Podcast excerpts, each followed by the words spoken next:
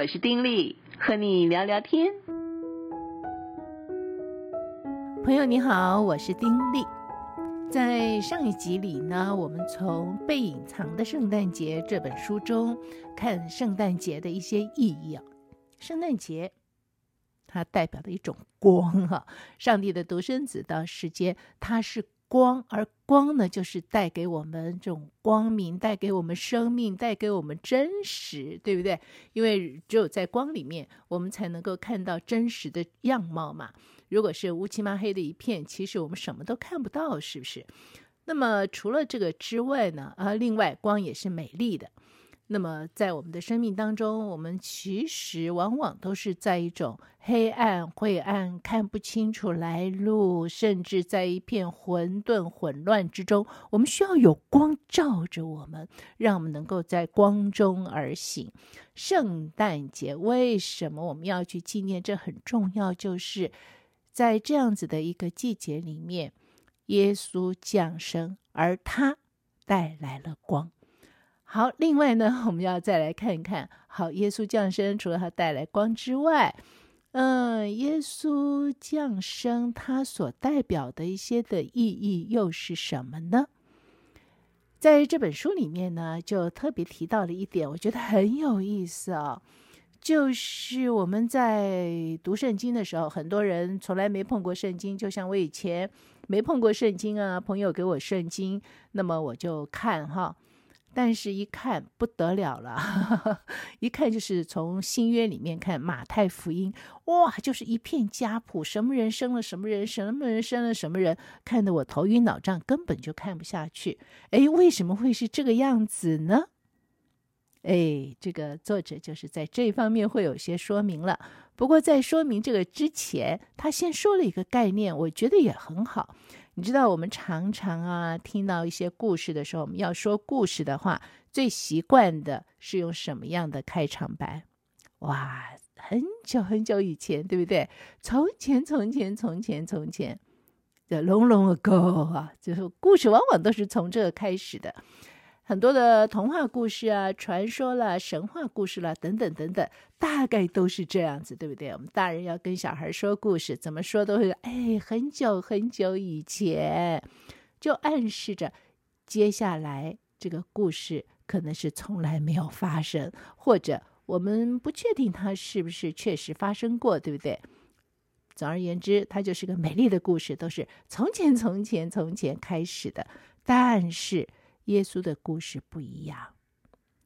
耶稣的故事，它不是从从前从前开始，因为圣经当中这个圣诞节的经文，它记载的是历史上真实发生的一个事件。它不是说，呃，是一个激励人好好生活的伊索寓言呢，或者什么的，或者说只是一个道德故事，不是。在耶稣降生的故事里面，并没有什么道德说教的成分。在这个故事里面，有牧羊人呐、有耶稣的父母啊，有三博士啊等等，这个我们大概都很熟悉啊。他们无意被看为是主要的效法对象，因为在这个故事里面，不是告诉我们说，哦，我们应该学习什么样的人，该怎么样做，不是。这些记载不是在告诉我们应该做什么，而是在告诉我们说神做了什么。神的儿子诞生在世上，这是福音，这是好消息，也是一个宣告。所以，我们不用拯救自己，因为神已经来救你了。哎，我觉得这个说法啊，这个观念真的是很好哈，而且确确实实。就是这个耶稣降生啊，所谓福音好消息的一个重点。因为在这个故事里面，真的不是告诉我们应该要怎么做，只是要告诉我们说神做了什么。神的儿子耶，独生子哎，他降生在世上，他是为我们降生，后来也为我们舍己，这是好消息，这也是福音。为什么要说？要传福音，为什么要说福音就是好消息呢？因为他来拯救了我们，为我们带来光，而且也救赎了我们的罪。这一切一切都是全然免费的，都是全然免费的。这是好消息啊！这是白白我们白白得来的恩典呐、所以当然就是好消息，也就是所谓的福音。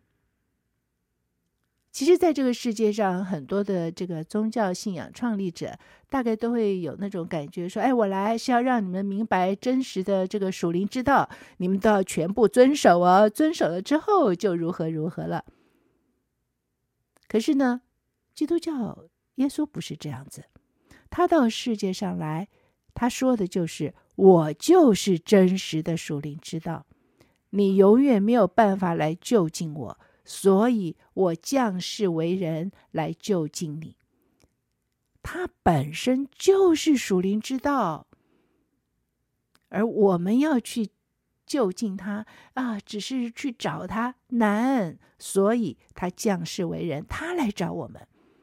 那当然，圣诞节只是神怎么样来到世界上拯救我们的一个故事序幕嘛，啊。这是一个开始，后来他还上十字架，等等等等的，那是他整个的故事。但是呢，这个基督教主要的目的不是在于自我提升。那当然了，这个信仰不只是说让人得到激励跟生命指引而已。当然，基督教福音里面蕴含了太多的意义，能够让我们知道说该怎么样过生活。可是当中最重要的一个信息就是，我们需要被拯救，而我们的得救呢，没有一丝一毫是靠我们自己努力来的，而是靠着神的作为。我们跟基督同行的一个旅程。不是说以接受某种伦理，然后改头换面了，或者说我们加入教会了，呃，然后我们就可以如何如何了？不是的，相反的，我们是要以相信这些历史记载作为开始。神真的成为人了吗？耶稣真的在地上生活受苦，而且为我们受死吗？他真的胜过死亡，赢得胜利吗？如果我们相信这些记载，那圣经当中有关于如何生活的教导才会变得有意义。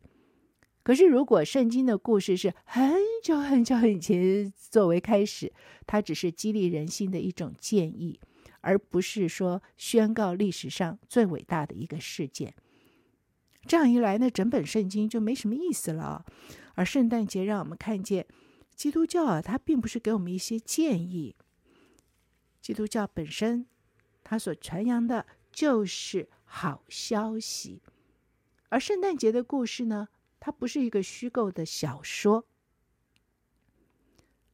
这个整个的故事是虚构的，是一个有意思的小说，就很像我们看了很多很好的故事一样，什么睡美人呐、美女与野兽啊，呃，什么这个魔戒啦，等等等等，哎，这些都是好故事啊，在好故事里面都有一些好的启发呀，啊，而且有些故事本身虽然不是真实的，可是。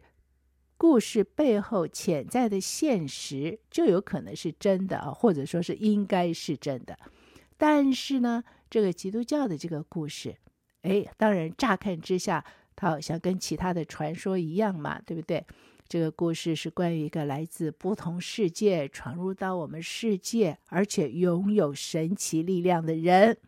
他呢，可以平静风暴，医治病人，让人从死里复活。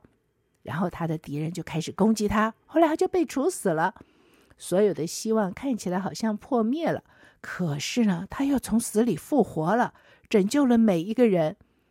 哎，读了之后觉得说，嗯，很棒的一个童话故事啊。对，看起来好像是一个隐藏现实的一个故事，可是，在圣经马太福音里面。却借着确认耶稣在历史中的地位，反驳了这一点。因为在圣经马太的记载当中，这不是很久很久以前的故事，不是童话故事。耶稣基督不是另外一个指向这些潜藏现实的美好故事。耶稣就是所有故事所指向的潜藏现实。它是从永恒超自然的世界而来的。我们感觉到那个世界的存在，虽然说我们的理智或许会否认，可是我们心里其实就知道，对不对？是有一个超自然的永恒的世界。而在圣诞节呢，它是在理想跟现实、永恒跟暂时之间凿了一个洞，所以耶稣来到我们的世界。那如果说马太说的没有错，那就表示说这个世界上的确有一个邪恶的巫师对我们施了魔法，所以有一个很高贵的王子就破除了魔法，而且有一种爱让我们永远不会分开。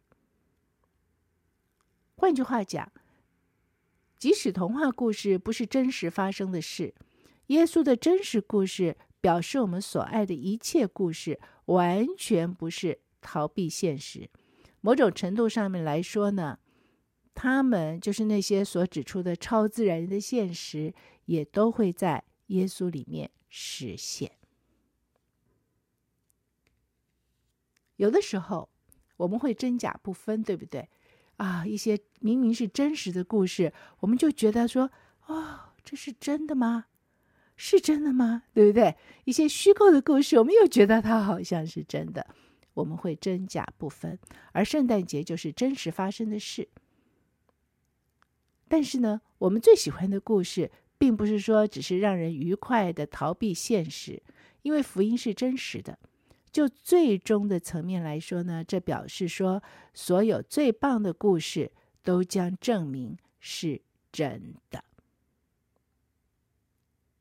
所以马太在写马太福音的时候，就是一般人接触到圣经。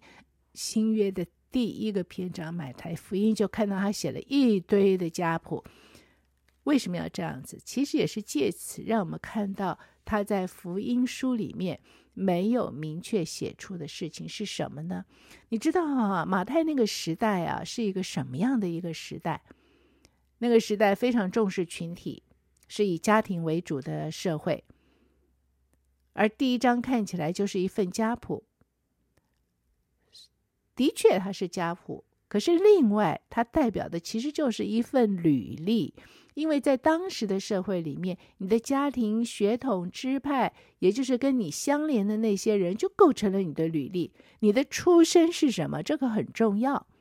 所以家谱就等于在向世界宣告说：“这就是我，我就是什么样的人。”那么当时的人其实跟现代人一样啊。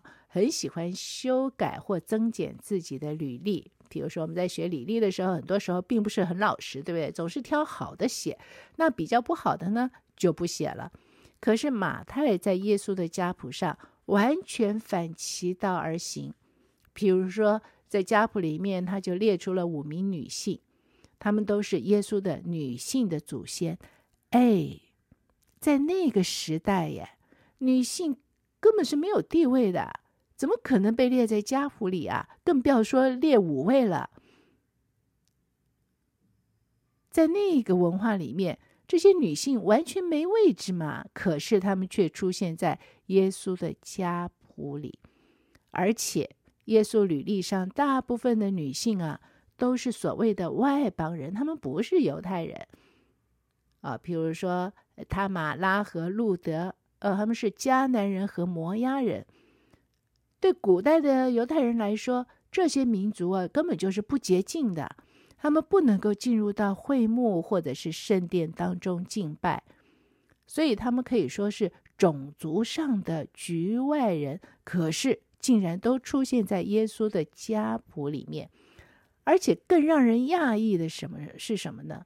马太提名的这几个女性啊，等于就是刻意。让读者想起圣经当中一些最不光彩、最肮脏、最不道德的事件。他提到的这些女性，每个人哎，其实都有一些不好说的历史，真的是不好说的历史。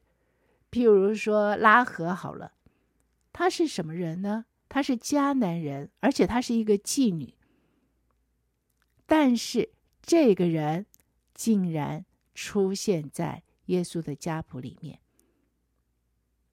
那譬如说，再讲到另外一个好了，在这个家谱里面也提到了耶稣的祖先可以追溯到大卫王，很了不起吧？那可能会觉得说，你看，对，这个就是传承。你看，因为这个大卫王之后，哎，耶稣。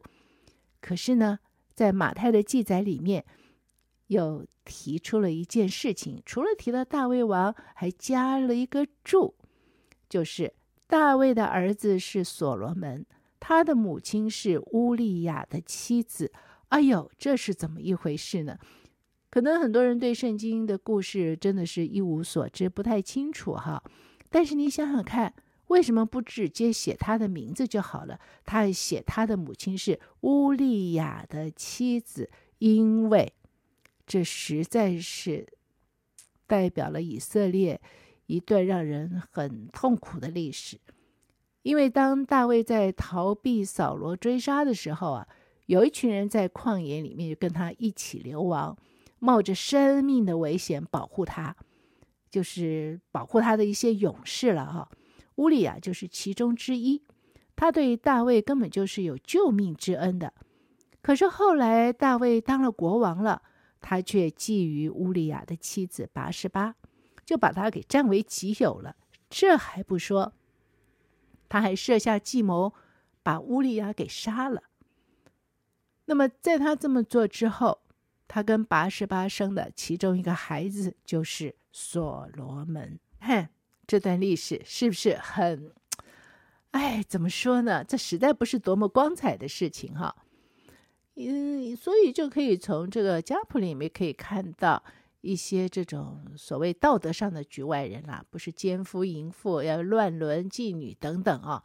真的，这个家谱就提醒我们，即使是这么著名的男性祖先。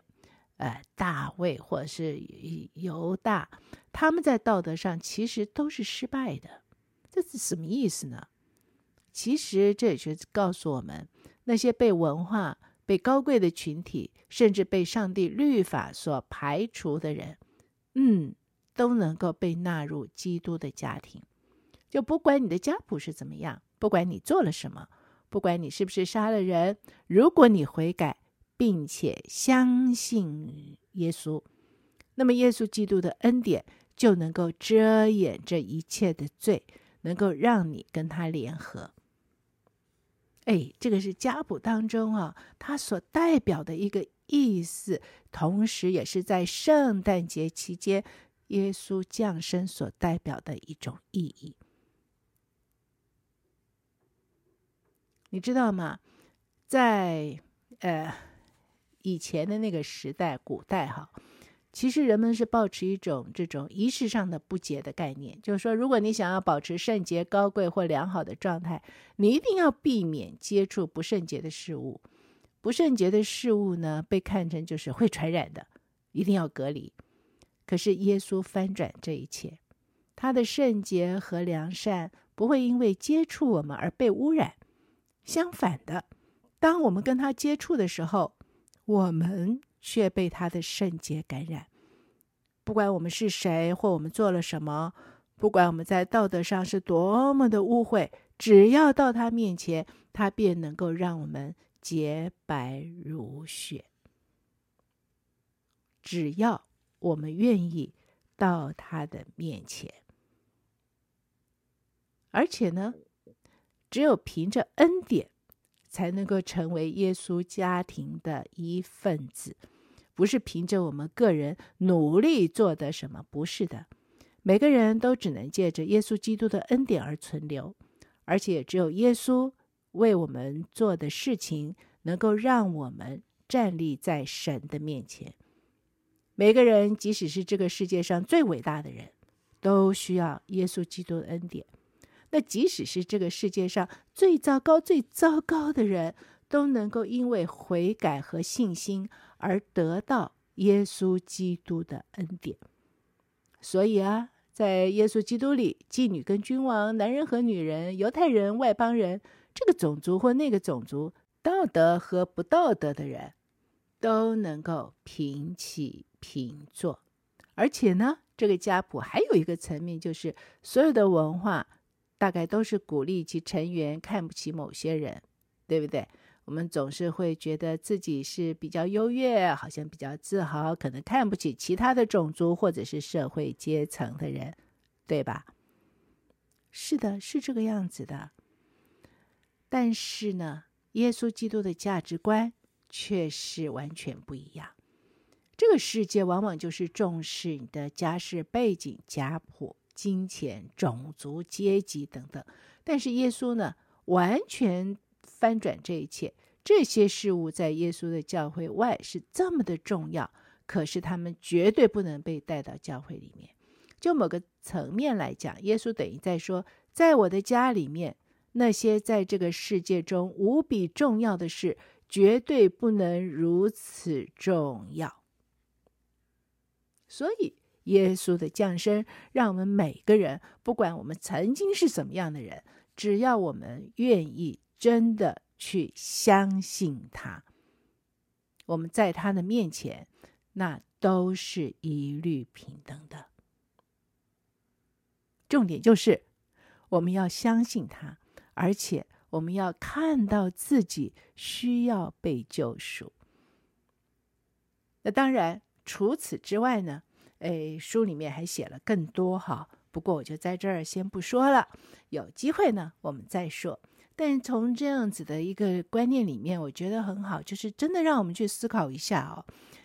呃，圣诞节大家普世欢腾要庆祝的时刻，我们真的要去想想，我们到底在庆祝什么？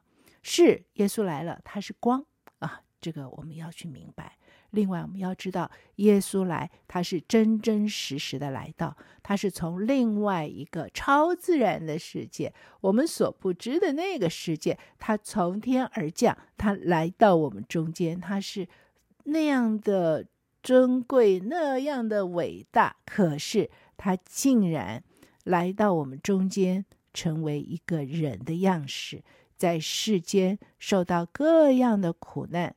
最后还被钉在十字架上，这是一个真实发生的事情。而他到来的时候呢，也是借由童女怀孕而来的。那么这些的事情是真真实实发生的，你能不能相信？你选择相信，你真的相信，你才能够在与他连结的时刻。真正的感受它在你生命当中所发生的各样的影响。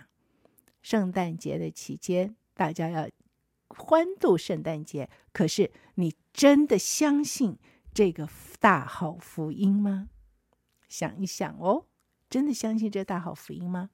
他来了，翻转我们的生命，为我们的生命带来光，让我们远离黑暗，远离痛苦，而并不是说。我们就没有任何的挫折，不是，而是他带给我们最深最深的一种的盼望，而我们也因为相信他，知道历史掌握在他的手中，我们知道有一天一定就成为一个完全由他掌管的世界，所以此刻不管世道多么的艰难，我们都拥有永远的盼望，这也是福音，是吗？你的体认又是什么呢？今天不能再说了，有机会我们再来聊聊这个话题。此刻先跟你说再会，祝福你平安喜乐，拜拜。